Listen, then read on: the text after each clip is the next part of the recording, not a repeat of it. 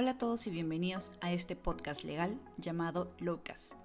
Mi nombre es Susan Cuadros, soy abogada y ejerzo la profesión hace muchos años vinculados a temas inmobiliarios. Este espacio ha sido creado para conocer diversos aspectos legales, principalmente relacionados al sector inmobiliario y construcción, que tú necesitas saber. Es necesario precisar que las opiniones y afirmaciones emitidas no comprometen a la organización en la que trabajo y este espacio tiene como único fin aprender sobre temas del sector.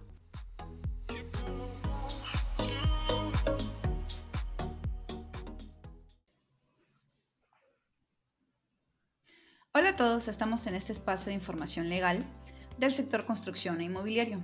Hoy inauguramos una sección de entrevistas con un amigo y colega de amplia experiencia y trayectoria en el sector, Miguel Ortiz, magíster en Derecho Corporativo de la Universidad Nacional Mayor de San Marcos y conocido en el ámbito legal por el hashtag No más abogados en chamba en LinkedIn. Mi estimado Miguel, bienvenido.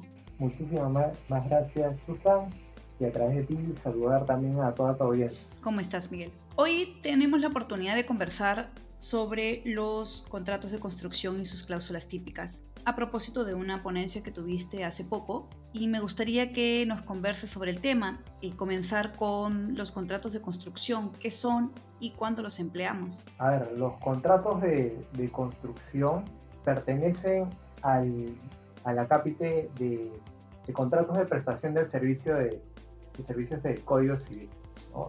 El Código Civil nos, nos brinda un título que, donde se regula la prestación de servicios en general.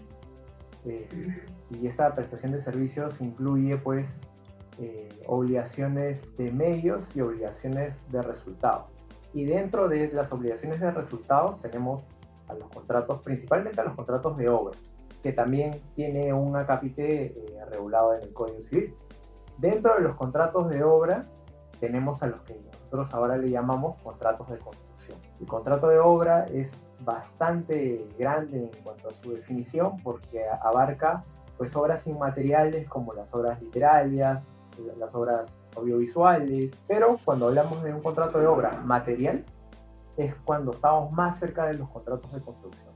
Los contratos de construcción eh, son más bien un subtipo de este contrato de obra que a su vez pertenece a este, eh, a este género, digamos, un poco más grande de, de la prestación de servicios. Miguel, como bien indicabas, hay una diferencia entre los contratos de prestación de servicio y de obras. ¿Por qué es importante entender esta diferencia y en qué nos ayuda? Esto es importante porque nos permitirá utilizar cláusulas de prestación de servicios y cláusulas de contrato de obra en el curso de un contrato de construcción. Principalmente esta definición un poco doctrinaria, ilegal y normativa ayuda mucho porque nos permite encontrar algunos recursos legales dentro, eh, al momento de ejecutar nuestra obra, que provienen precisamente de esta regulación que nos da el Código Civil.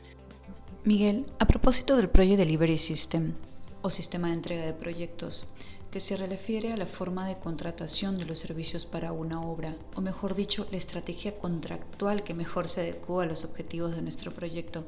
¿Cuáles son los principales sistemas que existen o los modelos más conocidos para la entrega de un proyecto de construcción? Bueno, tenemos distintos sistemas de entrega de proyectos. Tenemos un modelo tradicional, el cual el constructor, el contratista, se encarga solamente de ejecutar una obra que ya tiene un diseño previo y este diseño previo es entregado por el propietario o comitente. Y luego tenemos eh, un sistema de diseño y construcción, que es el sistema en el cual el contratista se encarga de desarrollar todo el expediente o toda la ingeniería y además de ejecutar. Es decir, integra estas dos actividades principales.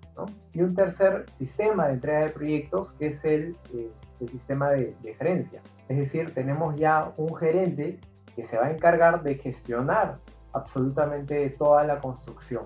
¿no? Y este gerente puede tener dos modalidades a su vez, ¿no? un, gerente con riesgo o un, gerente sin riesgo.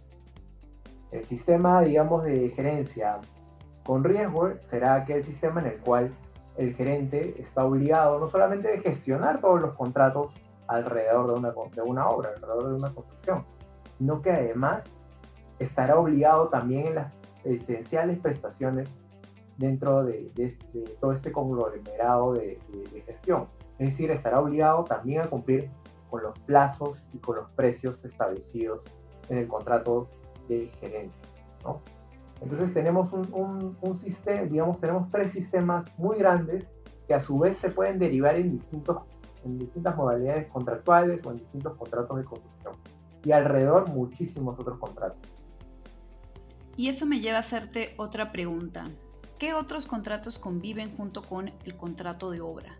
El de obra, el contrato de construcción, eh, se, se desarrolla dentro de un proyecto.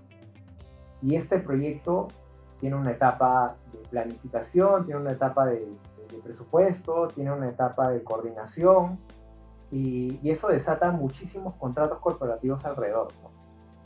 Eh, tiene una etapa de financiamiento y en ese momento pues tendrá contratos de préstamo eh, en el intermedio o tendrá algunos pre, contratos como eh, memorandos de entendimiento, podrá tener acuerdos de confidencialidad, tendrá arriba también garantías en el proyecto y por tanto pueden tener alrededor pueden estar contratos de, hipoteca o contratos de, de fideicomiso eh, y tendrá una fase también de aprovisionamiento, ¿no? Eh, y, en ese contexto podrán haber contratos de suministro, contratos de mandato, eh, contratos de dación en pago, existirán también coberturas para el proyecto, entonces habrán contratos de seguros, y también podrán haber algunos a, otros acuerdos corporativos como eh, contratos de consorcio, contratos de asociación de participación, ya un poco mirando a las estructuras corporativas que hay sobre cada proyecto de construcción, dependiendo del sector en el cual nos encontremos. Eh, podemos encontrar hasta contratos de concesión, concesión ¿no? si es que esta obra se ejecuta dentro del marco de, la provisión de una infraestructura pública o, o la operación o el mantenimiento de un servicio público también tenemos una serie de contratos que van a depender de, por un lado, la necesidad del interesado, de quien necesite la obra. Por otro lado, va a depender de si esta obra es de carácter público o privado, o si eh, tenemos la participación del sector privado en el sector público a través de diversas instituciones. Eh, va a depender quizá del tamaño de la obra o si esta es, por ejemplo, ejecutada por una empresa y tiene sus propias políticas corporativas. Eh, creo que con justa razón mencionaba este tema de un, ecosistema que gira alrededor de, una obra, ¿no? Y, para entrar un poco en materia, Miguel, ¿cuáles crees tú que serían las principales cláusulas a las que se debe prestar mayor atención? Y no solamente por parte del el abogado que revisa los documentos, sino también por parte del el contratista, y por parte del interesado, en este caso el propietario, quien es el, que quiere llevar a cabo, que se lleve a cabo la obra. Yo creo que hay tres cláusulas esenciales que abordan todo contrato de construcción. La primera cláusula, una cláusula de alcance, una segunda cláusula, una cláusula de, precio o de sistema de pago y una tercera cláusula de plazo. Y alrededor de ella, alrededor de esta estructura, una serie de cláusulas también muy importantes que son típicas, como la cláusula de entrega, garantía, penalidad, indemnidad. ¿no? Y además, como contrato corporativo, digamos, una serie de otras condiciones que establecerán las partes. Pero creo que estas, estas tres cláusulas iniciales y estas luego otras cuatro cláusulas eh, también típicas, creía que son las, las, las siete cláusulas que siempre nos van a acompañar en todo contrato de construcción contrato que nos va a definir eh, cuál es el sistema de entrega de proyecto, muy relacionado al alcance, nos va a definir cuál es el sistema de pago o retribución para el contratista, ¿no? el tema de precio, de precio y finalmente una cláusula de, plazo también. Correcto. Digamos que con el tema del, del alcance es básicamente precisar los límites digamos, ¿no? En los que se va, va a hacer conscribir el trabajo de la contratista. Creo que esa es una, cláusula eh, inicial. Quizá eh, podríamos eh, definir un poquito más qué entendemos por alcance, precio, para poder, em, para poder ver cuáles son las otras cláusulas que están inmersas junto con estas. Sí, claro. en el caso de la cláusula de alcance, vamos a considerar primero cuál es el sistema de entrega del proyecto acordado porque el sistema de entrega de proyecto acordado por las partes nos va a derivar en una serie de riesgos que van a rondar, digamos, dentro del proyecto. Recordemos que eh, el Código Civil nos indica que eh, en el contrato de obra los contratistas se obligan a entregar una obra determinada, ¿no? que tiene que existir un alcance, un alcance definido por las partes y que le va a permitir al contratista conocer el alcance de, los trabajos que se le delegan. ¿no? Es decir, todas las especificaciones técnicas que va a cumplir eh, y digamos cuál es la calidad que se, o el estándar que se va a tener dentro de la construcción eh, y una serie de, obligaciones, digamos, que van a rondar el lado técnico para eh, definir la integridad de todos sus trabajos, la integridad de todos los trabajos que va a terminar ejecutando. Y en el caso de, de precio, eh, básicamente pues hablamos de cuál va a ser el sistema de, retribución o el sistema de pago que se haya acordado eh, por las partes, ¿no? Y en el sistema de pago pues podemos tener un sistema de precios unitarios, un sistema de suma alzada y algunas otras opciones que nos brinda la, práctica y la normativa también, ¿no? Eh, pero esencialmente creo que esos son los, las dos modalidades de sistema de pago más utilizadas, eh, digamos una suma alzada, un un pago, digamos, global de una, bueno, una retribución global de un alcance eh, de prestaciones, ¿no? Y, unos, y precios unitarios, que también es una, una, opción dependiendo de la información muchas veces de que, se que se encuentre dentro del proyecto, ¿no? A mayor información, poder hacer, digamos, poder hacer determinado mejor el precio, y si el precio está mucho más claro, entonces podemos establecer un precio ¿no? un precio fijo, eh, no variable, que nos acerca mucho a la definición de, suma alzada.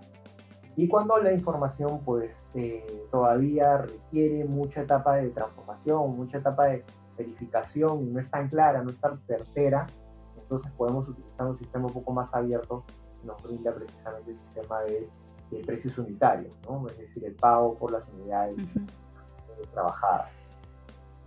Y en cuanto al plazo. Bueno, respecto al plazo, pues eh, creo que la, cláusula de plazo vista desde el punto de, un propietario, ¿no? Siempre va a tener la posibilidad de, eh, o siempre va a tener el objetivo de fijar un, plazo y encontrar algunos mecanismos en el propio contrato para que éste se cumpla, ¿no? Entonces, si bien el propietario puede considerar quizás un plazo eh, general de obra, ¿no? va a también buscar eh, muy probablemente establecer la obligación de algún alcance de, hitos, por ejemplo, ¿no? y tener, digamos, hitos entendidos como plazos parciales en los cuales va a tener que ejecutar las prestaciones del contratista.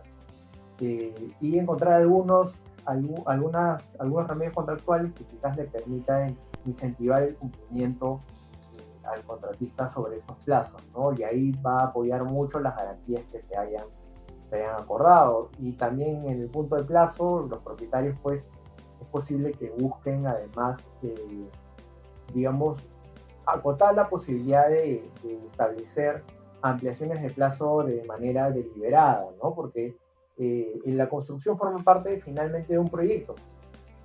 Eh, y, es un proyecto que previamente ha sido definido en tanto en presupuesto y plazo por parte del propietario. Entonces, eh, y además va a estar atada muy probablemente a que esa obra se incluya luego a su término eh, a las unidades productivas del propietario. Entonces, en ese contexto, el propietario también buscará que no exista cualquier razón sino una debidamente fundamentada y, justificada en el, contrato que le permita en algún momento generar alguna variación. ¿no? Eh, mientras el contratista, en el caso de los plazos, por ejemplo, los contratistas eh, considerando que existe un plazo, el plazo más importante probablemente es el plazo de ejecución de los trabajos, eh, que va a cargo del contratista, pues usualmente buscan que exista también alguna, alguna regulación respecto a plazos, pero regulación a plazos respecto a las obligaciones del propietario, ¿no? Para que no quede de forma indeterminada, ¿verdad? O sea, digamos que, que así como tú mencionabas, por un lado tenemos al contratista que quiere tener las reglas del juego claras. Eh, lo mismo es por parte del propietario. Es, decir, eh, el contratista quiere saber cuáles son los hitos que se le han planteado y que debe de cumplir.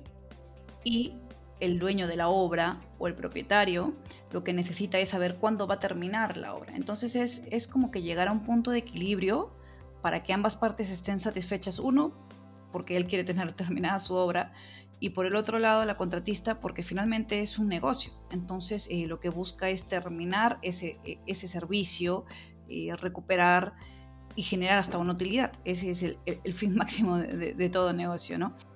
Y en vista que podemos seguir profundizando sobre más temas vinculados al contrato de construcción, los invito a escuchar la segunda parte de esta entrevista.